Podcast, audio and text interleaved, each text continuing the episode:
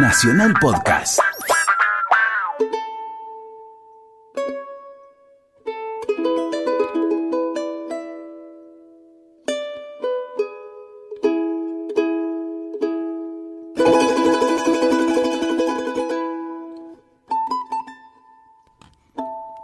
Qué gran placer encontrarnos nuevamente en esta tarde de domingo haciendo argentinos, esta, esta senda que hemos comenzado para tratar de descubrir cómo cada uno de nosotros tiene que ver con la construcción del país.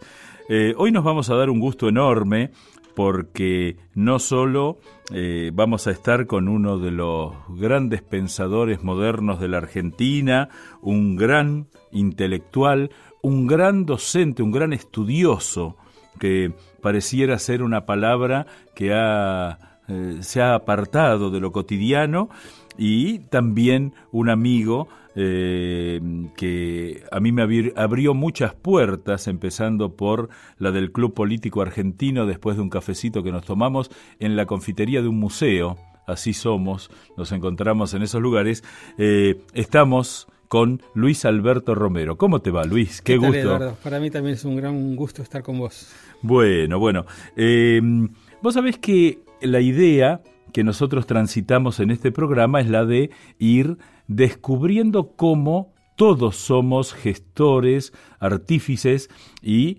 eh, constructores del país, un poco tratando de encontrar esa idea de eh, cómo el, individuo en sociedad eh, contribuye a la construcción colectiva, ¿no? Que es un poco una idea, no sé, ¿qué te parece la idea? A ver, empezando por ahí, esto que te estoy contando. Es una idea muy, muy de ciudadano, muy de, argentino comprometido con eh, el destino de su país y te puedo hacer una pequeña referencia biográfica que se me ha ocurrido en este momento. Yo me eh, descubrí esto en 1983 hasta 1983 yo me sentí más bien ajeno, ¿no? El país eran otros que no me gustaban. ¿No? Este, a partir de 1983 descubrí que estaba eh, comprometido sin haberme dado cuenta de que estaba eh, ocurriendo y muy contento de, estarlo y muy contento ahora de todo lo que hice en estos últimos, esta segunda etapa de, mi vida. Eh, vos venís de un hogar del Gran Buenos Aires, ¿no? Tiene eh, esa connotación. Eh, yo eh, hace pocos días estuve caminando ahí por, por donde está la casa de tu padre. ¿no? que en realidad fue tu casa. Sí, sí, sí, desde los cuatro años fue, fue mi casa, ¿no? Es el, el histórico Adrogué. El histórico Adrogué. Muy conocido, mundialmente conocido gracias a Borges. Exactamente, sí, sí. Y, digamos, bueno, tu padre historiador, ¿Tu madre a qué se dedicaba? Mi madre estudió filosofía y luego no hizo carrera académica. Ah, bueno, pero digamos, eh, ya eso marca eh, una distinción en cuanto a lo que significa que tu madre también tenía una formación intelectual importante que no era lo común en aquella época, ¿no es cierto? Estamos hablando años 50. Sí, sí. Ella estudió en los, en los años 30 eh, y estudió en la época brillante de la filosofía en La Plata, que era la época de Alejandro Korn. ¿no? Alrededor de Alejandro Korn se había formado un círculo este, de filósofos y de gente de la cultura. Luego se sumó mi tío Francisco, que también fue una personalidad destacada, y era algo así como la Atenas de la, de la provincia de Buenos Aires, La Plata, en esos años. Bueno, sigue teniendo hasta, bueno, hay un club en La Plata que se llama Atenas, que, se llama Atenas y que está referido a esa condición. De hecho, la Universidad de La Plata, salvo algún desvarío en alguna ciencia social, sigue teniendo un nivel académico y un nivel científico que la sigue caracterizando, ¿no? Eso espero. Yo conozco nada más que la parte del desvarío y es, es, calamitoso. No, yo, yo ahí, eh, mi, mi esposa fue estudiante del Museo de Ciencias Naturales, sigue teniendo relación y eh, mantiene cierta impronta de aquella idea de Joaquín B. González de hacer de la Universidad de La Plata una universidad científica, ¿no? No, no, es casual los nombres que estás haciendo. Eh, por supuesto, y además esas partes de las universidades son las que sólidas que permanecen, ¿no? Las que las partes que yo conozco, que son las humanísticos sociales, siempre están más abiertas a los vendavales políticos. Eso es un dato cierto. Vos sabés que eh, aquí, bueno, nuestro productor Santiago te preguntó qué eh, música te gusta. Y aquí eh, descubro que tenemos gustos parecidos y elegiste Horacio Salgán. ¿Por qué? Es, creo que es uno de los primeros discos de tango que me compré, ¿no? Y creo que en ese momento quedé cautivado con el, con el tango, ¿no? Y es el nombre que inmediatamente me aparece. Bueno, así que vamos a comenzar escuchando por Horacio Salgán, Recuerdo.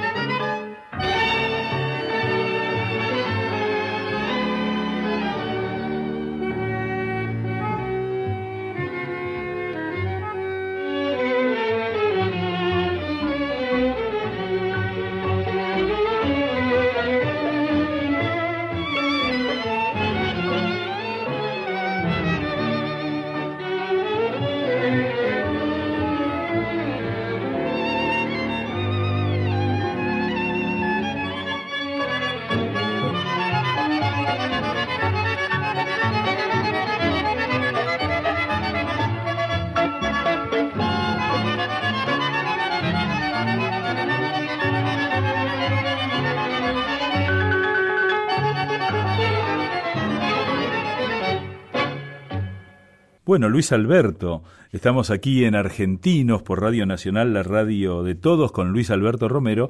Y bueno, esta versión de Recuerdo tiene algo que vos me decías fuera del aire y que me gustaría compartir, que es cómo eh, Salgán logró cierta atemporalidad en su música. Sí, yo estaba recordando que conocí a Salgán y compré un, un disco y me enamoré de él en 1964, ¿no? y me parece que en ese momento ya sonaba cercano a la vanguardia y sigue sonando cercano a la vanguardia con todos los años que han, que han pasado. Y las cosas que él hace instrumentalmente me parece que son muy difíciles de superar, ¿no? Esa capacidad de manejar un conjunto musical, ¿no? Claro, porque, eh, digamos, él logra eh, ponerse eh, por encima, por decirlo de alguna manera, de esas disputas insólitas que a la Argentina tenemos cierto afecto entre Piazzolla, lo tradicional, y él logra estar en eh, por encima de eso o, junto a eso, no sé cómo definirlo. Sí, sí, sí, sí, es una tradición que viene de De Caro y de Pugliese, ¿no? que es como una, un camino diferente del, del tango al que, al que siguió Piazzolla y al tradicional.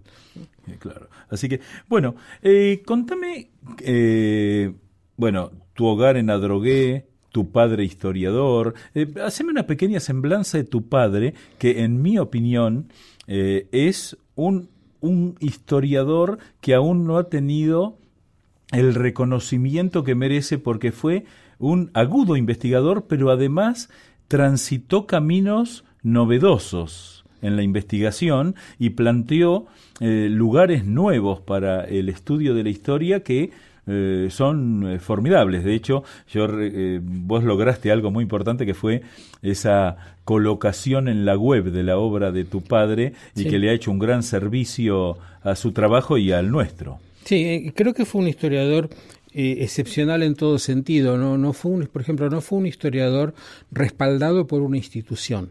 estuvo en realidad siete u ocho años como profesor en la Universidad de Buenos Aires, pero antes este cuando empezaba su carrera en el año 45 lo, lo echaron y después que se jubiló en el año 67 lo, todo lo hizo en su casa y de ahí que yo lo veía este trabajar y más o menos me hice una idea de, de cómo se hacía, ¿no? Eh, tampoco tuvo discípulos al estilo tradicional de gente que toma un fragmento de su obra y la desarrolla, ¿no? Su estilo era más bien eh, regalarle ideas y abrirle la cabeza a la gente y, ver cómo, cómo lo hacían, eso es en general lo que se recuerda de él, ¿no? Y su trabajo es bastante singular, su estilo, ¿no?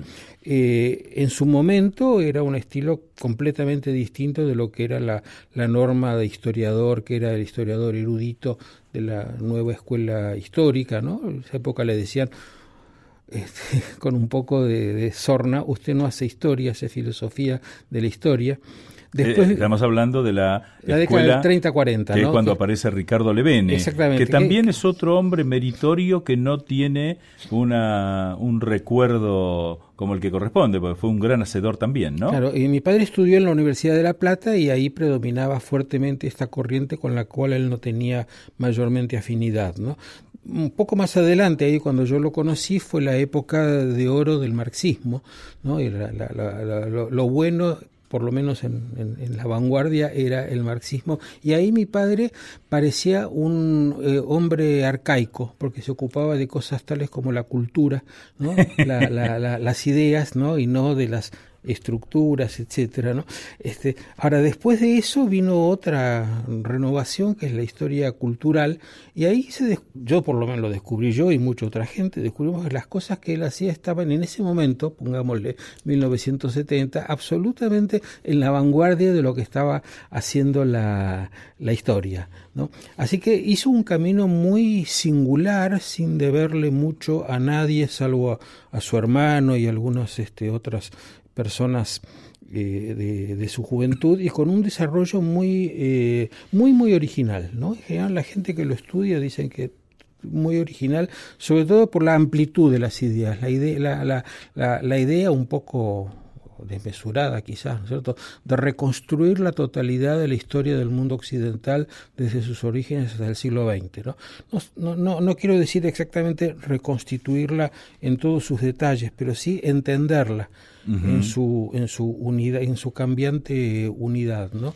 Y bueno, esto es una idea que ahora ha vuelto a, ha dejado de estar de moda, ahora se estudian fragmentos, ¿no? Por eso digo, su trayectoria es muy, muy singular. Además logra algo que es muy interesante en su lectura, que es que al haberse como alejado, eh, en el sentido de un alejamiento para abarcar más, eh, descubre, eh, digamos, muchas cuestiones y las explica con mucha sencillez, porque se mete en temas complejos y uno los lee y los entiende. Y no, no cualquiera logra eso. Sí, esa es otra, otra característica que para los que hemos sido alumnos de él este, también era muy visible, eh, explicando que tenía una especie, un talento docente infinito. Bueno, fue muchísimos años maestro, ¿no? Yo creo que ahí aprendió lo...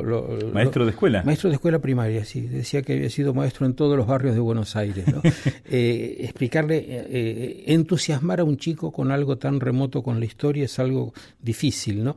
Y él tenía el talento de la síntesis, de la síntesis clara, y de hablar de cosas que le dijeran algo al que le escuchaba, ¿no? El ejemplo, ¿no? Darle un ejemplo que el, que lo escuchaba entendía, conocía y decía, ah, sí, esto es esto, ¿no?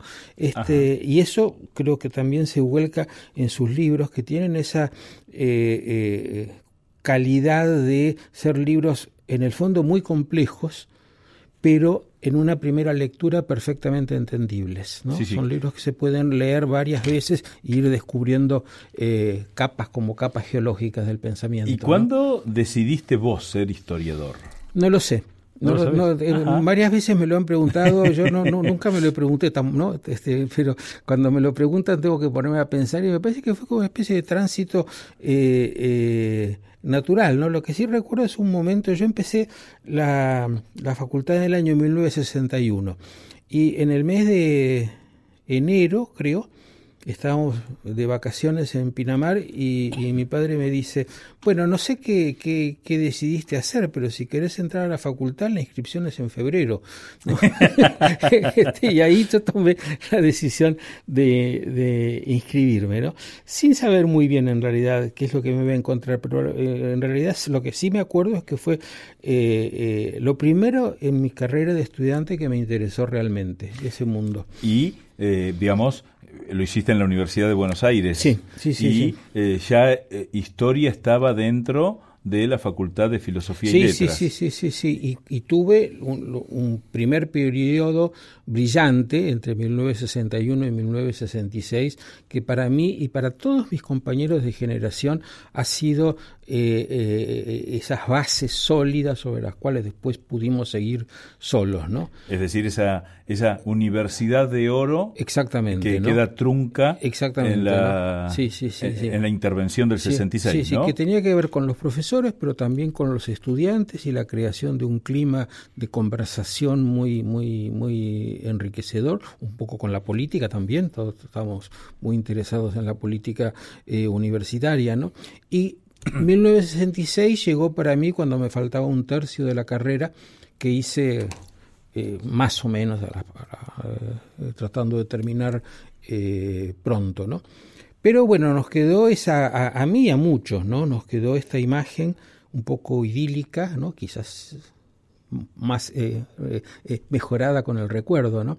Pero uno de los puntos fuertes de la carrera en esa época fue una cátedra que creó mi padre, que se llamaba Historia Social General, ¿no? donde se proponía dar esos panoramas desde la Edad Media hasta el siglo XX, que son los que le arman a uno la idea de un proceso histórico. Y eh, en el año 1983, cuando mis compañeros y yo volvimos a la universidad ya sólidamente instalados, eh, algunos de nosotros recreamos la cátedra en la que nos formamos, la cátedra de Historia Social, y este, la hicimos lo más parecido a lo que había sido el, modelo original. ¿no? Ahí, digamos, vos eh, aludís como a tres aspectos. Por un lado, la eh, universidad te da los elementos necesarios para investigar la historia, ¿no? Eh, muchas veces se debate fuera del ámbito académico hasta dónde la historia es ciencia y hasta dónde es posición política y hasta dónde es eh, simplemente, bueno, yo me paro acá, ¿no? Eh, que eso es bastante, es un debate que quiero que, que, enfrentemos. después está el aspecto docente, eh, que tiene mucho que ver con esa pregunta que se hacen los que eh, desean estudiar eh, las carreras humanísticas y se preguntan, ¿y después de qué voy a vivir? ¿No? Y también está el aspecto de, bueno, quiero llegar a algo que pueda difundir, algo que pueda ayudar a pensar a los demás, ¿no? vos, en principio, coincidís con estas tres posibilidades y cuál fue la que te, a vos te abrió el camino. Eh, sí, coincido eh, completamente. Este, creo que, la, eh, por, supuesto, yo fui profesor muchos años, ¿no es cierto? Casi 35 años en, en total y los 20 y pico de años que estuve en la Facultad de Filosofía y Letras con esta cátedra. Eh,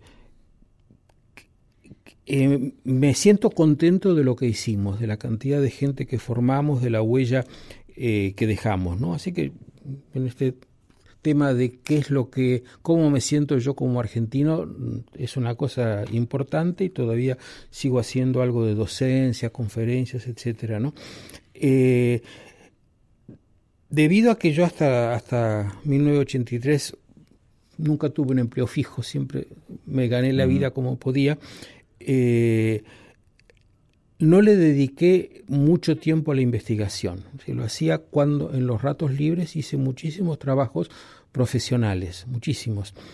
Eh, Vos sabés que esto que estás contando a mí me sorprende porque yo siempre te imaginé como un investigador de mucho tiempo porque, eh, bueno, yo te conozco personalmente, pero además te conozco desde las lecturas de tus libros y tus libros tienen, digamos, denotan una eh, una investigación profunda, así que me, sorprende un poco esto que decís. Sí, pero yo te, diría que mirándome de afuera te diría no es mi fuerte, ¿no? Y ahora lo, comparo con los investigadores que se han formado en los últimos 20, 25 años en la Argentina en historia. Hay una, una cantidad de investigadores excelentes, es grande, ¿no? Muy sólida, ¿no? Yo hice mucho por crear las condiciones para que ellos se desarrollaran, pero yo mismo no, no tengo un gran aporte original, ¿no? Mi, mi, aporte es más bien la capacidad de sintetizar las cosas, ¿no? Por eso estoy muy orgulloso de mi libro breve historia contemporánea de la, de la Argentina. ¿no?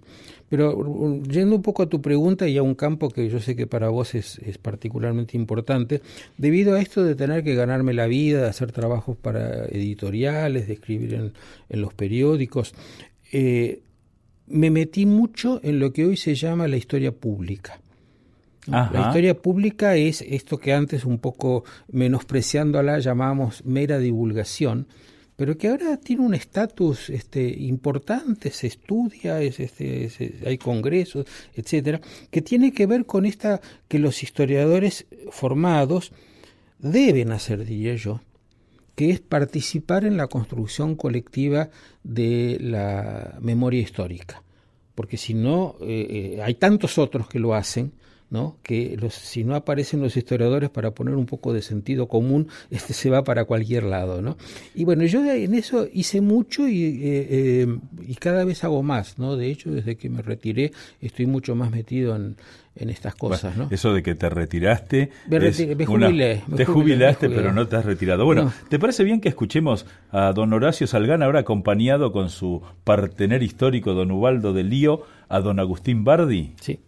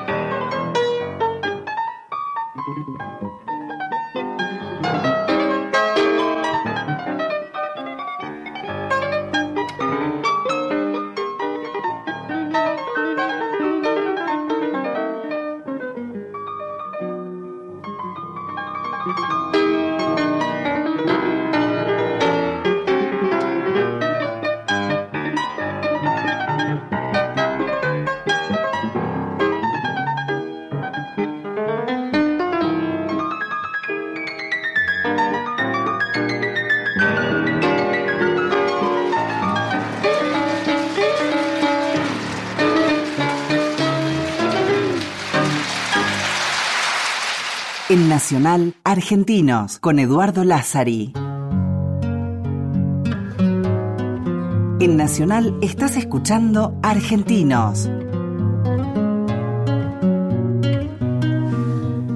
Estamos aquí en Argentinos por Radio Nacional, la radio de todos, en este domingo, en el inicio de la tarde, con Luis Alberto Romero, yo me voy a atrever a decir algo que a vos te va a sonrojar, Luis Alberto, pero yo creo que en este momento vos sos eh, el gran historiador, en el sentido que eh, verdaderamente se te reconoce un lugar aún para quienes no se ubican en la misma postura ideológica, porque lo interesante tuyo es que de pronto, eh, me acuerdo una vez vos me enmendaste la plana, porque yo comenté en una radio que para mí el historiador debería no preocuparse por los temas políticos, y vos me dijiste, che, Eduardo, mira que tenemos, me mandaste un pequeño correo electrónico, che, nosotros tenemos elementos como para juzgar lo que pasa en el presente sin que eso se convierta en algo partidario. Y me hiciste pensar, y mm, recién cuando escuchábamos a don Agustín Bardi, hagamos, te, pido un paréntesis, eh, es muy interesante porque en el tango no le tienen no le tienen temor a los maestros, es decir, al contrario, cuando alguien eh, reconoce estar dentro de una tradición, eh, Di Sarli con Milonguero Viejo dedicado a Pugliese, bueno, un poco todo eso, ¿no? Y vos me, contabas que eso te parecía importante y había tenido que ver con la elección de este tema. Claro, yo creo que Salgan construye su genealogía, como hacemos todos, con eh, Bardi, eh, De Caro, Pugliese y él, ¿no? Y eso da una línea que no es la de Piazzolla, ¿no? Es una línea que lleva a un tango nuevo por un camino distinto del de, del de Piazzolla, ¿no? Ahora, enganchando esto con el comentario que vos eh, hacías y sobre el papel de mi padre, eh, yo te hablaba un poco de su eh, singularidad como historiador. el otro rasgo que para mí es muy característico es este, la convicción de que un historiador debe intervenir en la vida pública y que tiene algo singular que, aportar, siempre con esta tensión de si uno este, se involucra mucho en la vida pública, si esto distorsiona su eh, la debida distancia que tiene que tomar como historiador. Pero bueno, yo creo que él era, era consciente del problema, lo cual es muy importante saberlo. Sí, claro. Eh, y pudo hacer las dos cosas eh, muy bien, ¿no? Fue un militante de la del campo cultural toda su vida. ¿no? A veces llegó a la política a través del Partido Socialista, pero no un poco contra su voluntad, pero siempre estuvo en los, eh, en los debates públicos y ahora a esta altura de mi vida yo este, valoro mucho esa esa tradición y, me siento, este, me reconozco en él cuando me meto en cuestiones cotidianas, no de la política coyuntural, aunque a veces también hay que opinar, pero sí de, cuestiones no urgentes, pero muy serias, ¿no? Por ejemplo, todo lo que gira alrededor de la famosa grieta y de qué vamos a hacer con ella y cuáles son las políticas culturales adecuadas, ¿no? Ahí me, me interesa participar en el, en el debate. Desde tu, digamos, lectura de la historia argentina, ¿no? Claro. La grieta, ¿es un fenómeno novedoso o no? Porque yo en eso descubro exageraciones. Una, que eh, ubican a la grieta el 25 de mayo de 1810 en la mirada torva entre Saavedra y Moreno, por decirlo de alguna manera, sí, sí, sí, y otros que, eh, digamos, mm, hablan de la sangrienta historia argentina jalonada por una suerte de guerra civil de distintos estados de intensidad, pero presente siempre, y eh, de pronto yo tengo la percepción, por ejemplo, que en los 80, en la salida de la, mm, eh, de la dictadura y la reconstrucción de la República, que fue el gobierno de Alfonsín,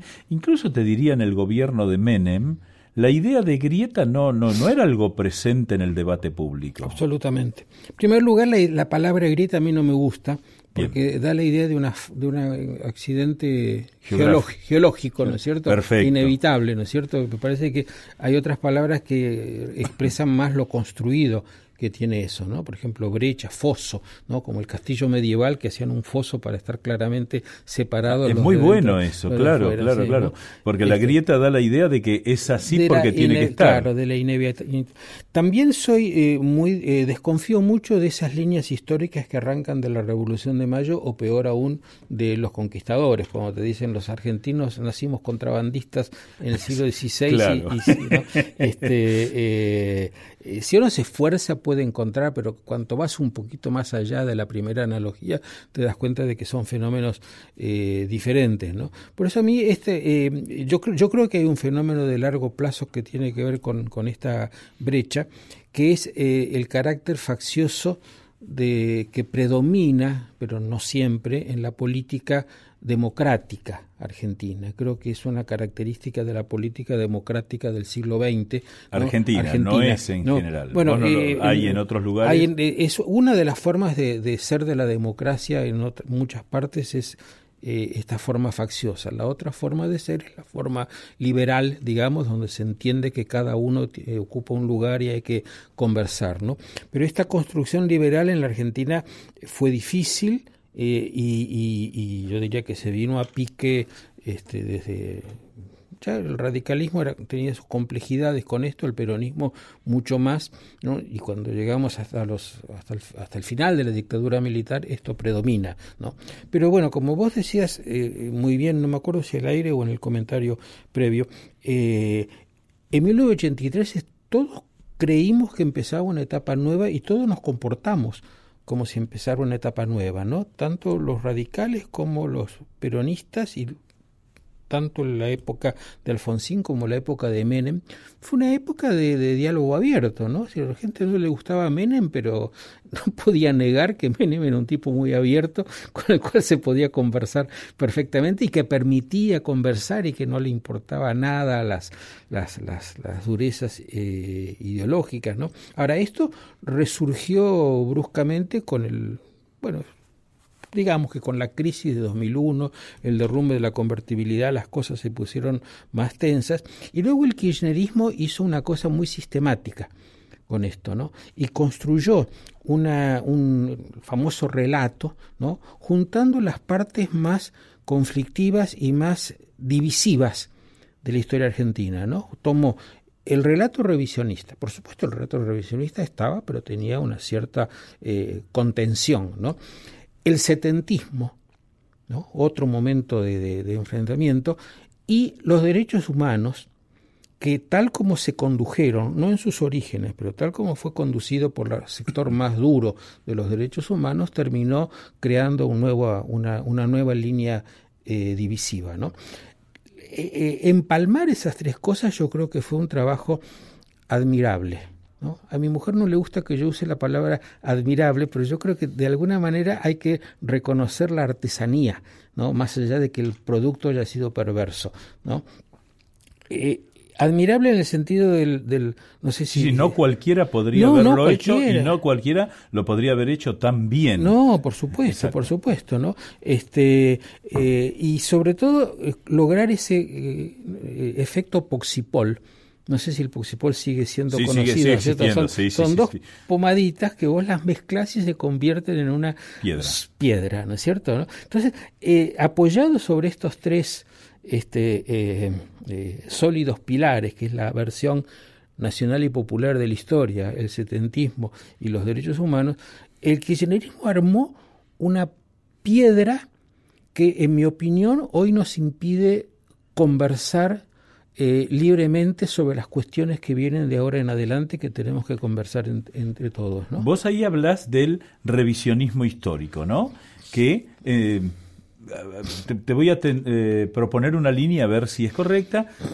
En los tiempos ya consolidado el país luego de mm, Caseros, luego de la Constitución, aparece la historiografía liberal, que malamente se la llama oficial porque siempre fue muy cuestionada, ¿no? Hmm. Pero Mitre, eh, Vicente López. Después aparece un admirador de Mitre, que es Saldías, que termina haciendo una revisión de Mitre porque aparecen los documentos que Mitre no había investigado, y aparece el revisionismo donde en un momento dado confluye todo en una tarea más profesional. Lo que vos decías de que eh, cuando tu tarea docente empieza, hoy la Argentina, eh, si hay algo que tiene virtuoso, es que la mayoría de quienes se dedican a la historia lo hacen profesionalmente y no hay gran discrepancia en los hechos. Es decir, cuando se discute la historia, eh, los hechos están, ¿no? Yo recuerdo el caso de una persona con un compromiso político fenomenal, como era Jorge Abelardo Ramos, que cuando se metía en la historia, bueno, iba a los hechos, le reconoce a Roja un carácter central en la construcción del Estado, porque, bueno, es lo que hizo. ¿No? Sí, más, o, más, más o menos. Pero, es una cuestión lateral, pero quería ver a dónde. digamos, la idea de que. Eh, o sea, plantear hoy un retorno al revisionismo es, es, digamos, como volver a jugar como jugaba el Racing Club del 66, que siempre nos ha a nosotros entusiasmado mucho. Quiero decirle a nuestros amigos oyentes y escuchadores que con Luis Alberto y con, eh, compartimos el amor por el Racing Club. Eh, vos sabés que para noviembre va a venir el Chango Cárdenas para celebrar los 50 años del gol. Así que ahí vamos a invitar a unos cuantos hinchas de Racing para pasarla bien ese día. Pero, digamos, esta idea de que volver a plantear el revisionismo antiguo sería como volver a plantear la historiografía liberal antigua, ¿no? Y en un debate que ya se saldó de alguna manera por la ciencia histórica, ¿o no es tan así? Eh, sí, yo diría que en el nivel de la ciencia histórica ya a nadie le importa eso, entre los historiadores profesionales ni, lloran ni, ni, se entusiasman por rosas, ¿no? Este, el, eh, por otro lado, te diría que si hay algo, una palabra que se define al historiador profesional es que está revisando siempre, es una actitud permanente, ¿no es cierto? sí, sí, sí, claro. Pero, en fin, la palabra está instalada y corresponde no, no tanto a, revisar los hechos o aportar nuevos eh, documentos o a mirarlos desde otro lado, que eso es lo, lo, que le da vida al oficio, sino a una, eh, un relato cargado de unas ideologías, ¿no? Que tienen el derecho de existir, pero que yo creo que todas juntas son bastante eh, conflictivas. Una es el nacionalismo, ¿no? el relato nacionalista, otro es el, eh, la idea católica de la, la, idea de la nación católica, del catolicismo eh, integral, y el tercero es el populismo. ¿no? Es decir, los protagonistas de la historia son un pueblo nacional y católico, ¿no? y, y con esto se arma un relato divisivo. Que ahí el que aparece como un científico historiador argentino notable es el italiano Lori Sanata, que escribe ese libro del Estado liberal a la nación católica, eh, donde yo, yo cuando lo, hemos visto en el club político, eh, yo siempre le digo, claro, lo que pasa es que vos después volvés a Bolonia, ¿no? Entonces te resulta más sencillo, pero de alguna manera eh, ahí a mí algo que me llama la atención es que cuando se plantea este relato desde lo eh, popular, lo nacional y lo católico, eh, hay un esmero enorme por hablar mal de los otros. O sea, eso es lo que, lo que estábamos planteando. Es un relato que más allá de los hechos eh, divide ¿no? Los buenos y los malos, ¿no? Es un relato de ganadores y perdedores, o, de, o de perdedores que en realidad deberían ser los ganadores y que en la próxima vuelta van a ganar. Y vos sabes perfectamente bien cómo en los 70 eso se tradujo políticamente, ¿no? Hay una conexión muy directa entre Hernández Arrey y Jaureche y los jóvenes que ingresaban a los movimientos políticos de los, de los 70. Eso es lo que yo te decía, la, la primera operación que ha hecho eh, Kirchner es reflotar eso, ¿no? Cristina permanentemente está usando las metáforas ¿no? este, este, de Dorrego fusilado y a ella que lo fusilaban, se estaba identificando con los actores. ¿no? Eh, más complicado es cómo metieron el relato de los derechos humanos. ¿no? Más complicado. Y sí, bueno, te, doy un caso de, un, colega nuestro bien conocido, que no hace falta nombrarlo, ¿no? que dice que Mariano Moreno fue el primer este, detenido desaparecido. arrojado al mar. ¿no? sí, sí, que es una... Articulación un poco gruesa, pero seguramente eficaz. ¿no? Claro, es eficaz, pero digamos ahí, en este punto eh, particular, eh, digamos, el historiador tiene siempre el deber de contextualizar. Este sí es un deber profesional, es como el médico que primero te tiene que eh, revisar para ver qué te pasa, el historiador te tiene que contar cuál es el contexto para después contarte el hecho. Entonces, utilizar una categoría desgraciada de la Argentina, pero que surge a partir del siglo, de, de la década de 1970, aplicarla a 1810, digamos, es una enormidad. Es una enormidad, porque el, eh, eh, lo primero que, sabe el historiador es que el pasado es distinto del presente, ¿no? que a veces uno encuentra analogías que ayudan, pero ahí termina. Los problemas de 1810 no pueden ser comparados con los de 1970, ¿no? Pero, pero, en lo que yo llamaría el sentido común del argentino medio, estas cosas están sólidamente más, más, que pegan, yo te diría que están ahí, ¿no? Y que eh, el arte de los que escriben, los que lo usan para la política es eh, eh, identificarse con esas ideas, ¿no? Y construir nuevas porciones del relato a partir de ellas, ¿no? Y yo, yo creo que, que, que es un problema grueso de la Argentina que el pasado no nos está estamos enfermos, tenemos una memoria eh, enferma del pasado que no es simplemente el pasado, es el presente y lo que podemos hacer con el futuro. ¿no? Y eso es una, una, una tarea pública de los historiadores que a mí me parece que es imprescindible eh, comenzar, que alguien tiene que hacer punta para empezar a... Este, no, no te digo eh, eliminar, todo lo contrario de lo que se Pero uno tiene que cuestionar ese lugar común equivocado. Exactamente, y liberar los fragmentos de la historia para que cada uno de esos fragmentos pueda ser discutido en sí mismo y que podamos tener una versión plural, reconociendo porciones de un relato, porciones de otro, ¿no? Pero volviendo a devolverle al, al, al pasado histórico lo que creemos que es propio de la convivencia democrática, que es la conversación, ¿no? Entonces hay que la conversación. disolver ese, ese, ese bloque, ¿no? Yo, estoy convencido, eh, eh, me, quiero dedicarme de ahora en más a esa, esa eh, batalla que, debemos decir, el gobierno no está encarando. encarando. ¿no? Seguramente porque tiene tantas otras que dar que no quiere dar, dar esta, ¿no? Pero bueno, nuestra función no somos parte del gobierno, es recordar que alguien tiene que hacerlo, ¿no? Perfecto. ¿Te parece escuchar eh, por la orquesta de don Julio de Caro, Tierra Querida? Sí.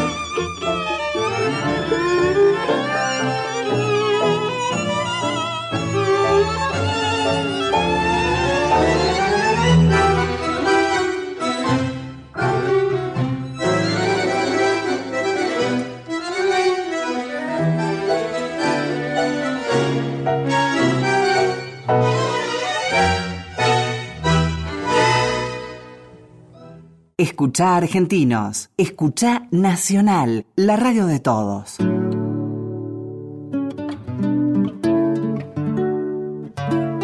Seguimos con Luis Alberto Romero charlando eh, aquí en Argentinos por Radio Nacional, la radio de todos, esta radio que eh, nos deja eh, conversar, ¿no? Y vos decías, Luis Alberto, que ahora estás como encarando algo nuevo, digamos que se contradice con lo que me dijiste hace un rato de que te retiraste. ¿Qué, qué, cuál es la idea? Contame. Bueno, me retiré de la, de, la historia seria profesional y estoy interesado en debates públicos a contracorriente, ¿no?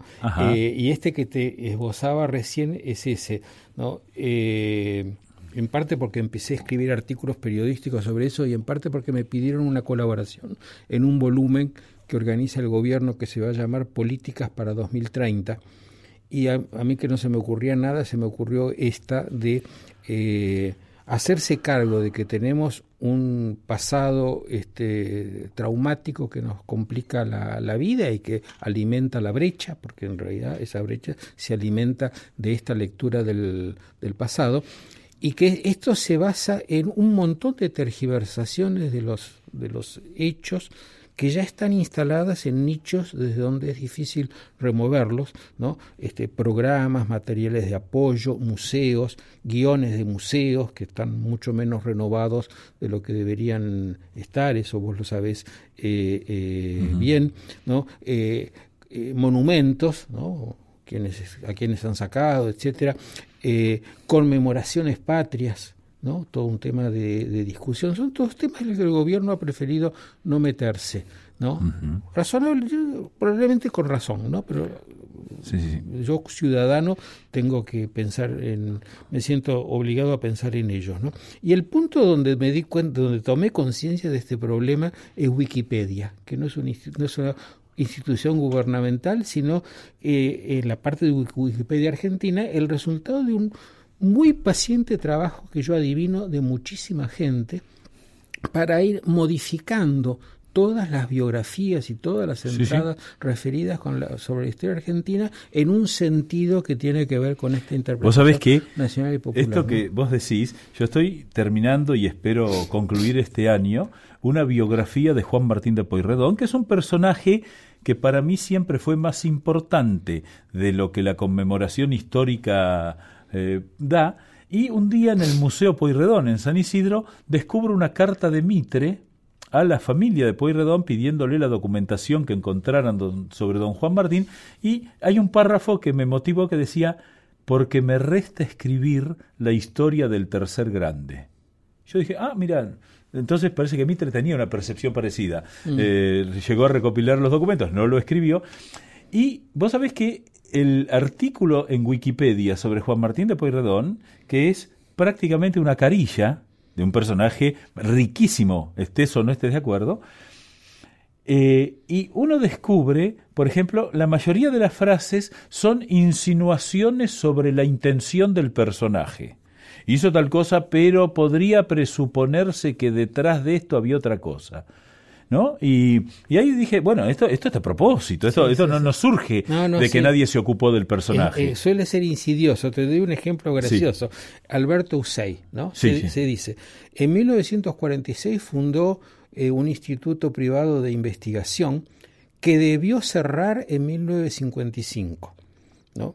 Este, en ese año fue nombrado este, presidente del CONICET que había sido creado por el general Perón en 1954. Ahora, eso, de que debió cerrar es porque al crearse el CONICET, él trasladó su instituto al CONICET, pero así como está dicho, parece ser la eh, horrible revolución libertadora que este lo obligó a cerrar su instituto, ¿no es cierto? Y por otro lado, que lo puso al frente de algo que había creado Perón, que forma parte de la historia oficial del CONICET, tal como se contaba hasta ahora, no sé si ha, ha cambiado, pero está todo desplegada esa idea de que eh, Perón inventó el CONICET. ¿no? Que no es cierto. No, es cierto. No es cierto, digo. No, no, no, es cierto. Entonces, eh, eh, eso, eso muestra las raíces muy profundas que tiene esta, esta versión, que yo creo que hay que remover, ¿no? Y para removerla se necesita mucha gente bien intencionada que vaya a, a, mirar en cada uno de esos lugares y muestre lo que han hecho, ¿no? Eh, no para cambiarlo, porque sería atroz cambiar esa versión. Claro, vos no querés reemplazar, no, no, sino de lo abrir... que se trata es como de remover la tierra y que vuelva A, brotar, ¿no? Y reconocer eh, saber que van a surgir cosas diversas y que eso es bueno, ¿no? Porque lo que hay que darle es otra vez movimiento a la relación con el pasado histórico, ¿no? El mismo movimiento que queremos darle al debate eh, actual, ¿no? Así como todos creo, eh, o por lo menos vos y yo esperamos que después de la elección este el gobierno y la oposición peronista empiecen a discutir cosas importantes como la, lo mismo yo creo que hay que hacer para el pasado para que el pasado no sea una fuente de consignas eh, eh, divisivas. Y eso incluye todo el tema de los derechos humanos, que es una fuente de, divisividad eh, terrible. ¿no? Ahora, yo eso, eso, lo imagino como una acción, en primer lugar, civil, ¿no? vos y yo, ¿no? y todos los que podamos sumar. ¿no? Y en algún momento el Estado colaborará promoviendo la discusión plural, que es lo que debe hacer el Estado, ¿no es cierto? Como vos me contás que está haciendo con Radio Nacional. Bien. Luis Alberto, el tiempo es tirano, lamentablemente. Eh, esto sin duda va a seguir en otra charla que tendremos a lo largo del año. Te quiero dar las gracias por haber estado aquí en los estudios de Radio Nacional. Hemos hablado en este domingo a la tarde, aquí por Radio Nacional, la radio de todos, con el profesor Luis Alberto Romero, que no solo enseñó mucho, sino que nos sigue enseñando. Muchas gracias por haber estado aquí. ¿eh? Bueno, muchas gracias, Eduardo. Gracias.